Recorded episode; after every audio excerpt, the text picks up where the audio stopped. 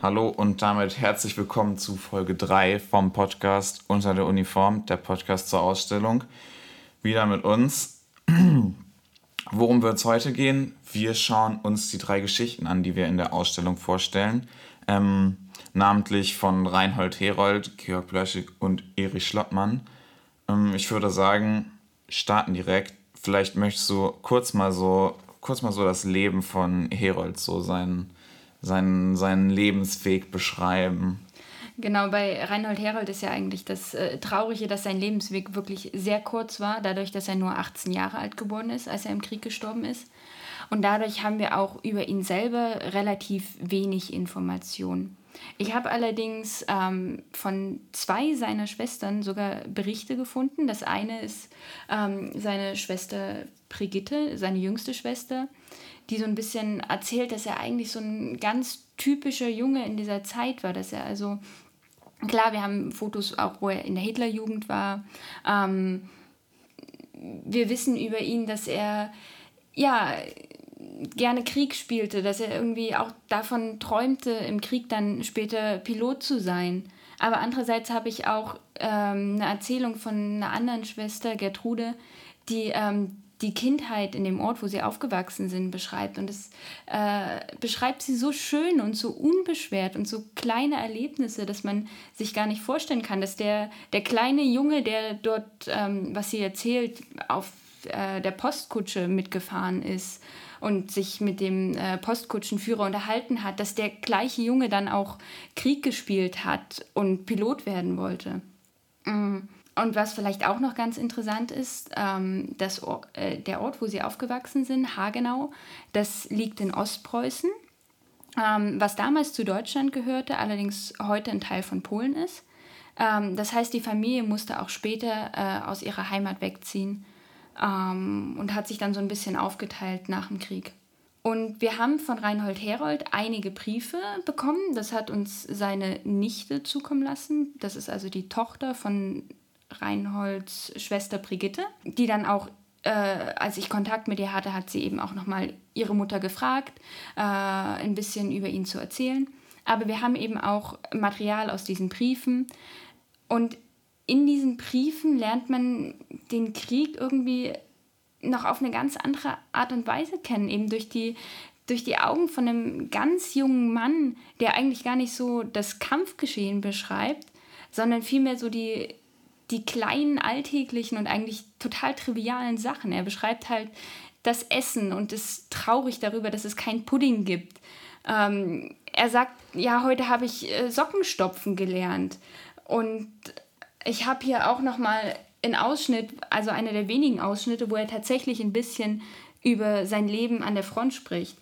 Da schreibt er also, bei uns wird viel gesprochen. Wir sollen aufgeteilt und von der Infanterie übernommen werden.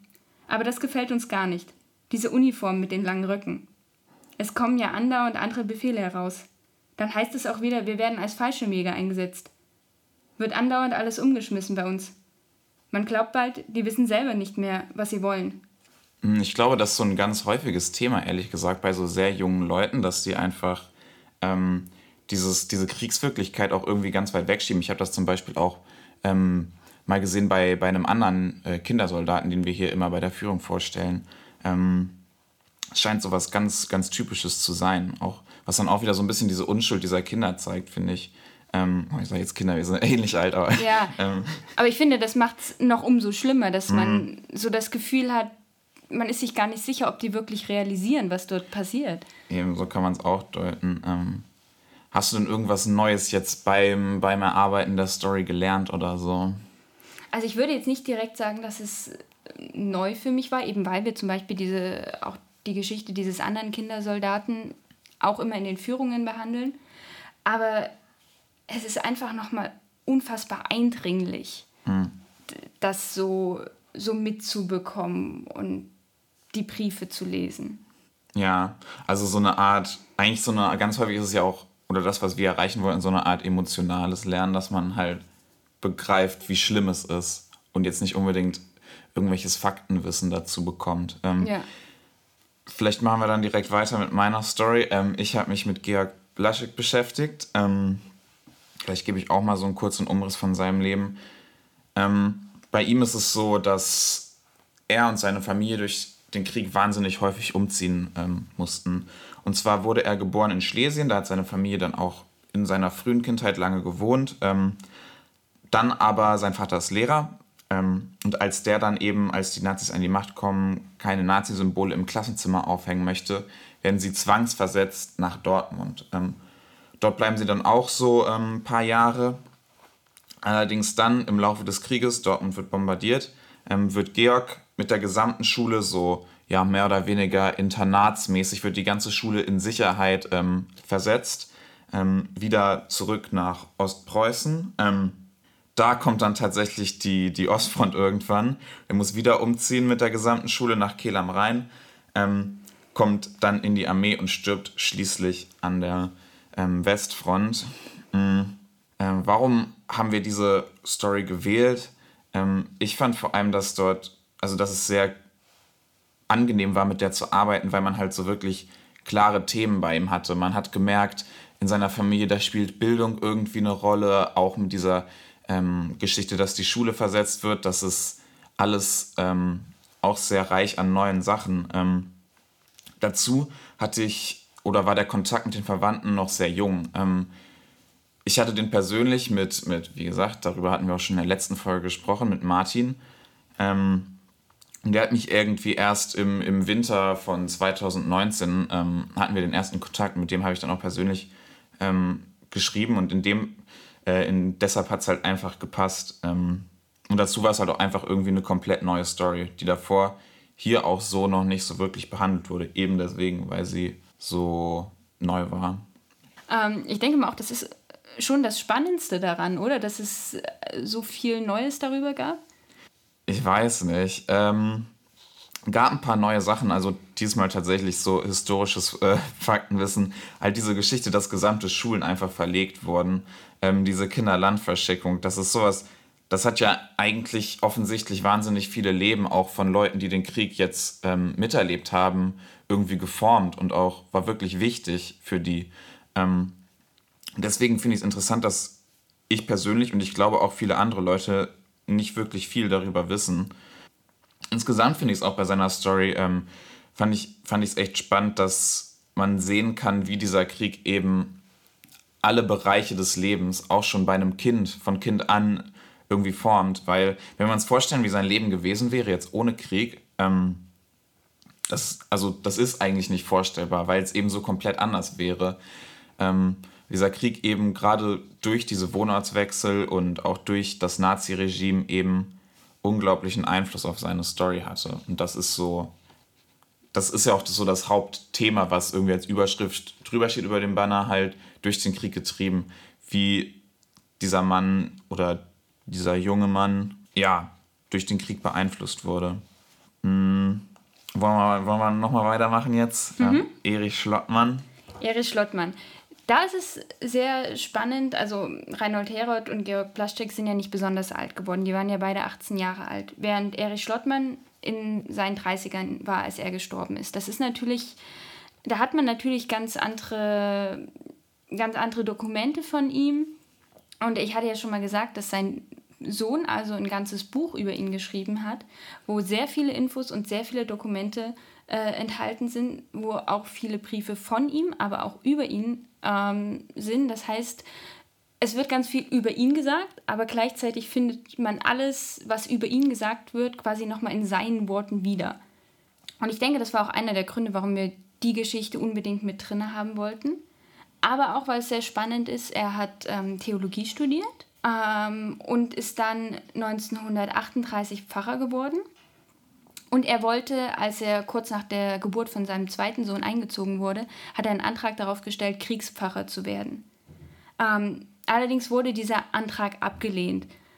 Und aus den Dokumenten ist es mir eigentlich nie so richtig klar geworden, warum jetzt eigentlich. Also sie hatten gesagt, sie haben nicht mal ideologische Bedenken gegen ihn. Ähm, und von allen Seiten wurde ihm, ihm quasi ein guter Charakter attestiert. Aber es hieß dann, ja, er hat nicht genug äh, Fronterfahrung und er wäre doch so wichtig als sein Gruppenführer, sie können ihn nicht zum Kriegspfarrer machen. Ähm, aber andererseits wissen wir auch ganz viele noch andere Sachen über ihn. Also, so wie ich das mitbekommen habe, ist er eher so ein sehr sensibler Mensch, hätte ich jetzt gesagt. Er ist sehr naturverbunden. Wir haben Gedichte von ihm, wir haben Zeichnungen von ihm. Er ist auf jeden Fall sehr, sehr talentiert. Die Zeichnungen sehen wahnsinnig gut aus. Ähm, und er muss eine sehr schöne Singstimme gehabt haben. Das habe ich auch in mehreren Quellen gelesen. Gleichzeitig haben wir aber eben auch was zu seiner Freundin und späteren Ehefrau, die er während des Theologiestudiums kennengelernt hat, ähm, wo es sehr viele Briefe gibt. Und dadurch wird die ganze Geschichte, wenn man die ausarbeitet, natürlich auch sehr, sehr privat, weil man eben diese Briefe an seine Söhne, an seine Freundin und spätere Ehefrau lesen kann. Und immer wieder sieht man so darin die Sehnsucht nach seiner Familie und nach seiner Heimat und es kommt immer wieder so raus, was ja eigentlich auch total verständlich ist. Er möchte überhaupt nicht in diesem Krieg sein. Er würde am liebsten zu Hause sein und immer wieder beschreibt er irgendwelche Sachen von zu Hause eben. Ähm, aber andererseits, was ich total spannend fand, ähm, hat man in diesen Briefen eine ganz andere Betrachtung und vielleicht auch irgendwie eine andere Reflexion des Krieges, als man das jetzt bei Reinhold Herold hat und ich nehme an auch bei Georg Plaschek. Also dadurch, dass er natürlich älter ist und mehr Erfahrung hat, ähm, reflektiert er das einfach auf eine ganz andere Weise und man merkt halt, er weiß auch, was, was passiert.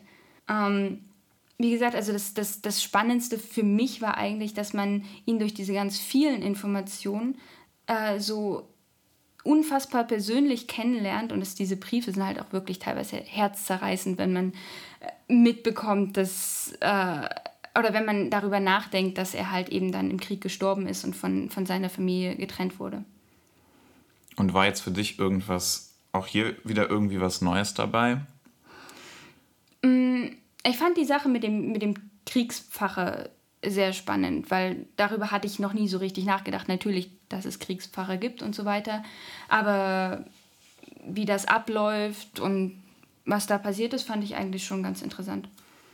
Okay, hm, haben wir noch eine andere Frage vorbereitet. Und zwar, vielleicht möchtest du mal ganz kurz sagen, welcher, welcher Eindruck ist denn von den Personen bei dir jetzt entstanden? So, das Ganze, das Ganze ist jetzt ein bisschen, mh, hm, wir bewerten die jetzt so ein bisschen, wir sagen jetzt, was wir von denen halten würden. Ähm, natürlich muss man sagen, was wir über die wissen, ist, ähm, stammt jetzt von Verwandten über bereits verstorbene Familienangehörige. Das heißt, so 100% realistisch ist unser Blick jetzt nicht. Aber wir dachten, dass es einfach ein bisschen, ein bisschen spannend ist, um die halt auch nochmal persönlich zu zeigen, indem man es einfach, ja. Genau, weil im Grunde jeder Besucher, der ja zu der Ausstellung kommt, macht sich ja auch ein Bild über diese äh, Leute. Einfach nur anhand von den Informationen, die man bekommt. Das ist ja total natürlich. Und ich denke, wir haben uns mit den Geschichten noch ein bisschen intensiver beschäftigt und dann haben wir vielleicht noch ein bisschen intensiveres Bild auf die Person. Ich, ich würde tatsächlich mit Reinhold Herold anfangen, weil da finde ich es immer noch ein bisschen einfacher. Ähm, da sehe ich halt so ein bisschen das Problem in diesem Zwiespalt zwischen, er ist noch in, ein Kind oder noch sehr jung. Also wie gesagt, das mit dem Kind ist auch immer so eine Sache, weil er ist unser Alter. Aber er ist noch unfassbar jung und das merkt man auch. Und er wurde natürlich auch unfassbar durch die Zeit geprägt.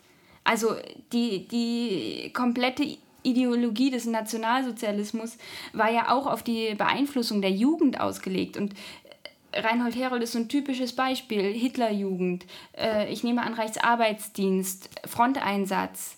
Total jung, total darauf, darauf ausgelegt, dass er also zu einem Soldaten gemacht wird.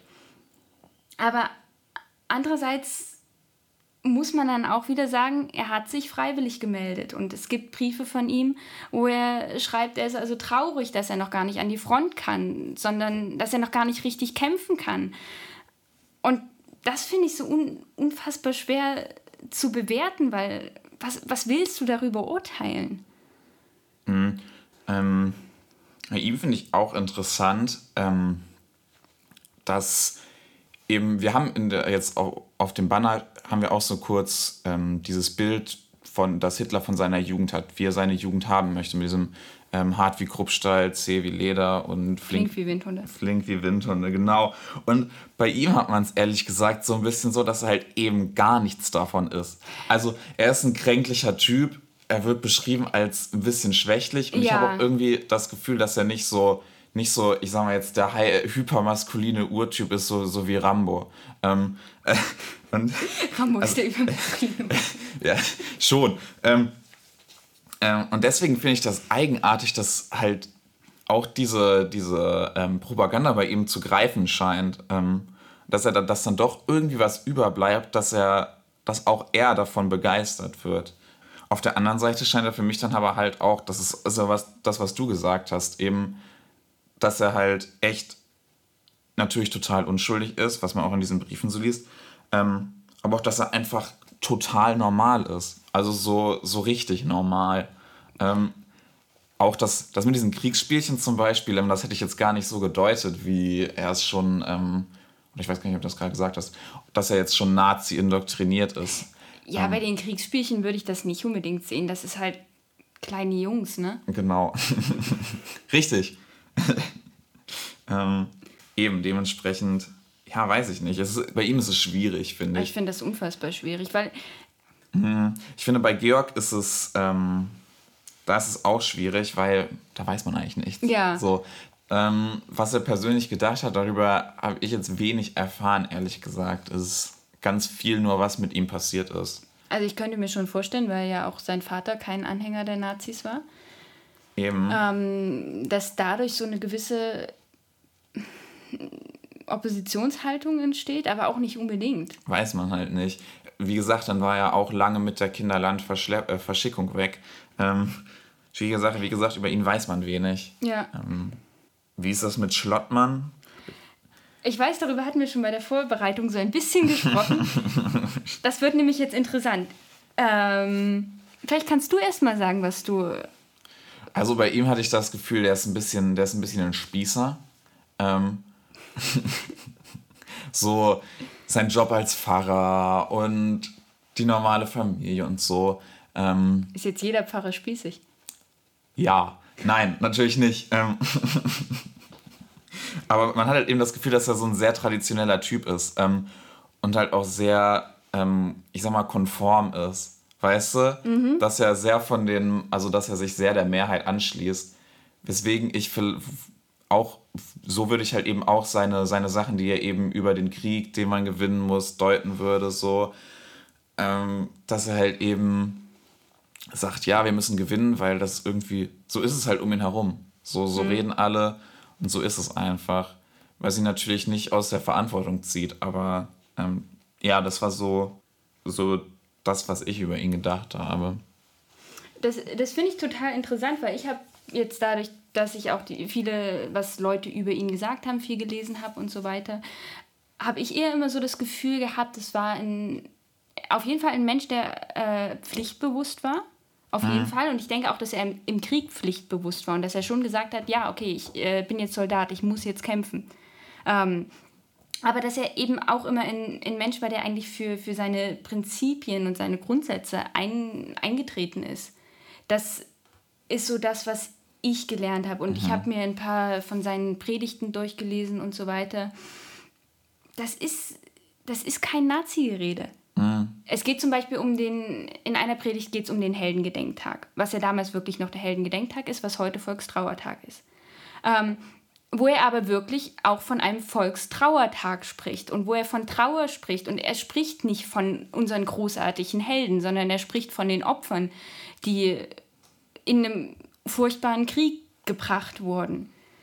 Und ähm, das, was du noch gesagt hattest, diesen einen Brief, ähm, das weiß ich und das steht auch in der Ausstellung. Es gibt also diesen Brief, den er relativ gegen Kriegsende schreibt. Da muss ich jetzt mal gucken. Es geht also ungefähr so: Unser Vaterland braucht unseren Christenglauben, braucht mein und dein Gebet, weil es starke Herzen nötig hat, die in dieser Zeit nicht murren und quergehen, sondern in fester, zuversichtlicher Geduld unserem Führer die Treue und das Vertrauen bewahren. Und dann geht es halt so weiter: Durchhalten ist ähm, die Grundaussage dahinter. Ich finde diesen Brief, das fand ich auch, als ich die Materialien durchgesehen habe, den finde ich unheimlich schwer zu bewerten. weil der natürlich noch ein Stück länger ist. Also das ist jetzt das Ende gewesen. Ähm, davor geht es noch um die, auch um die großen Opfer der, der letzten sechs oder fünf, sechs Kriegsjahre. Aber bei diesem Krieg muss man, äh, bei diesem Brief muss man immer auch sehen, ähm, das wird in dem Brief vorher erwähnt, dass dieser Brief im Auftrag des Landesbischofs entstanden ist. Ähm, das heißt, es war also die Idee des Landesbischofs, dass alle Pfarrer, die jetzt im Krieg sind, an ihre Gemeinden einen Brief schreiben, um sie eben zu motivieren, noch durchzuhalten. Also das war, es war ein in Auftrag gegebener Brief. Das, war, das heißt nicht unbedingt, dass das sein, seine Idee war. Ich sage nicht, dass er da komplett dagegen war, aber ähm, ich denke, dass er, er kann ja in so einem offiziellen, quasi offiziellen Brief nicht äh, schreiben, der Krieg ist scheiße, äh, werdet alle Widerstandskämpfer. Mhm. Klar, stimmt. Ähm, und ich muss sagen, so wie ich ähm, Erich Schlottmann dadurch kennengelernt habe, wie gesagt, ich, ich kenne diesen Mann nicht. Und ich habe Briefe gelesen und ich habe Bilder gesehen und ich habe andere Texte gelesen, aber ähm, ich muss sagen, ich habe sowohl als, als Pfarrer und als jemand, der wirklich sehr zuversichtlich und sehr lebensbejahend ist und diese Lebensbejahung, diese Zuversicht und auch sein Gottvertrauen, das spricht aus jedem seiner Briefe. Und er sagt immer wieder, irgendwie geht's weiter, irgendwie schaffen wir das. Und ich muss sagen, da habe ich echt Respekt vor ihm. Als ein Mann, der in so einer Zeit trotzdem Zuversicht haben kann und trotzdem für das einstehen kann, was er für richtig hält. Mm, und auch seine Beziehung zur, zu seiner Familie spricht ja total für ihn. Das also auf jeden Fall. Ein liebevoller Vater ist er auf jeden Fall, ja. würde ich sagen. Mm, ähm, dementsprechend würde es dann auch schwer fallen, so jetzt auf einer ganz persönlichen Ebene ihm böse zu sein. Gerade wenn man seinen Brief an seine Kinder liest, äh, der auch in der Ausstellung ist, der uiuiui, der, der ist schon emotional geladen. Das auf jeden Fall, ja. Mhm, deswegen ist es auch mit ihm schwierig. Es, es ist sind, immer schwierig. Es sind alles, also ja. es ist sowieso schwierig, aber die Geschichten sind auch einfach sehr, mhm. sehr spannend und sehr schwierig dadurch auch, finde ich. Ich glaube, damit haben wir einen guten Schluss. Es ist schwierig. Ähm, das war so die dritte Folge. Ähm, was kommt nächste Folge? Nächste Folge kommt die Musik. Dementsprechend, falls ihr darauf Lust habt, Schaltet wieder ein. Bis zum nächsten Mal. Tschüss.